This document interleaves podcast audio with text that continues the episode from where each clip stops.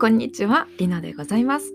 お気楽マインドのすすめ、本日エピソード13でございます。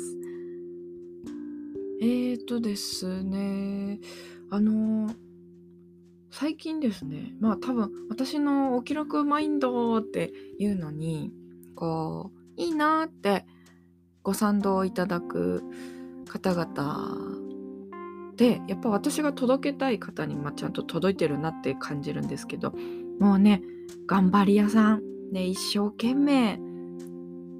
本当に一生懸命。毎日、えー、自分のこと以上に周りの人をこう調和を取ろうとかどうやったらみんな笑ってくれるかなよくなってくれるかなって頑張ってる方がすごく多いなっていうのをねあの日々ご相談いただきながら感じています。であのそんな皆さんへですねあのもう正直しんどい ってなった時に あのこういうふうに考えてみませんかっていうなんかねヒントになったらいいなと思って今日はお話ししていこうと思います。で皆さんねもうあのいい大人だから私って悩みとか弱音を吐くなんてなかなか言えないのよね。ってそんなのかっこ悪いじゃないって。してるとですねまあ人様に見せないようにしてるけどって家では泣いてってできりゃいいですけどだいたい家ででもねあの気張ったまま過ごしてただぼーっと無気力みたいになっちゃうからなんとなくでね皆さんいやもう気づいたら忘れてましたよみたいに言っちゃってるでもね忘れるわけないんですよ。辛い思いね忘れるわけないの。やり過ごせてるって思ってるかもしれないんですけれども正直疲れてませんか？って。でねもういやちょっともうほんとしんどいわって。なってから初めてね自分に向き合おうってしてるとねあのー、まあいろんなところで気づいてからじゃ遅いのよって言われたりとかね。あの言われますがまあ私はさすがに遅いとまでは言いませんけどちょっと自覚してからね対処し始めようとするとね結構相当な労力と時間が必要ですっていうことだけはちょっとお伝えしておこうかなっていう感じですね。でまあじゃあでももうその辛いって分かっちゃったんだもんもう今っていう人にじゃあどんなアプローチしていったらいいかなっていうところですよね。まあ、ちょっと皆さん考えてみません？一緒に。なんかどういうふうにもう今辛いわって。もう現状いろいろ大変なのよもう。気使いすぎて。とか自分のこういうところを変えたいとは分かってんだけどね。って分かった。あとどうしたらいいと思います？えー、まあじゃあよく聞く見聞きする方法とかね。ちょっとピックアップしてみましょうか。まず、えー、理想の自分を設定してとことんそれにねなりきってみるっていう。うーんまあ引き寄せ的なやつなのかな。こうこうなってほしいみたいなのをイメージしてやるんですよっていうのとか。あるいは今までやってきたことの全部逆を選択しましょう。イエスイエスって言ってたやつをもう全部突っぱねる。ノーノーノーノーってやってみよう。とか。あるいはとにかく負の感情を全部吐き出しちゃおう。爆発させよう。とか。あるいはもう反対にねもう全部ポジティブなことを考えていこう。全て感謝にするんだ。って集中させる。などなど。どうです？結構、あの、ああ、聞いたことあるわ、みたいなのありましたか？で、そこは皆さんが考えたことと一緒だったでしょうか？で、もちろん、そのどれもがすでに確立されてきたアプローチ方法で十分に効果を望むことも可能です。ですが、ですがですよ。もうね、実際やってみるときには用法、用量を守ってお使いくださいってやつなので あのね、毎日の生活でね、本当にこうやっていこうとすると、かなりの副作用あります。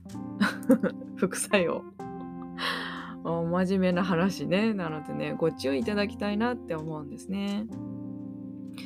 でね私のおすすめのアプローチ方法こうざっくりとお伝えしますと、えー、今挙げたようなやつをいきなりやるのはちょっとおすすめしないですね。あのー、まずねやっぱ今まで積み上げてきた数々のこうご自身のねうーんなんだろういろんな側面、ね、私ってこういうとこあるのよね。いつもこうしちゃうのよね。っていうやつを一つ一つまずね見つめ直してあげること。ですね。そしてそれをこれが原因なんだからていぽいって切り捨てちゃうのではなくてね慈しみ愛してあげてこの自分があったから今の自分がいるんだよねって愛してあげること。そしてその上で、ね、感謝をして新たな自分を作ってもいいんだって取り入れてもいいんだって。そして取り込んで育んでいくというアプローチ方法です。それは過去の自分との決別とかねなんかお別れなんて悲しいじゃないですか。ちょっと寂しいし。そうじゃなくて過去の自分にもありがとうって。まあ今までのその自分があったから今こうやって生きてられるんだよなって認めてあげて。ででもまあこれからの人生積極的にねあの必要かっていうとまあ現状そうでもなくなってきたかなって。ねだったら思い出は思い出として大切にとっておいて新しい自分っていう方をまたさらに取り入れていけたらいいのかなっていうところなんですね。うん。そんな風に、えー、考えて新たな自分というのを取り入れていただけたらあの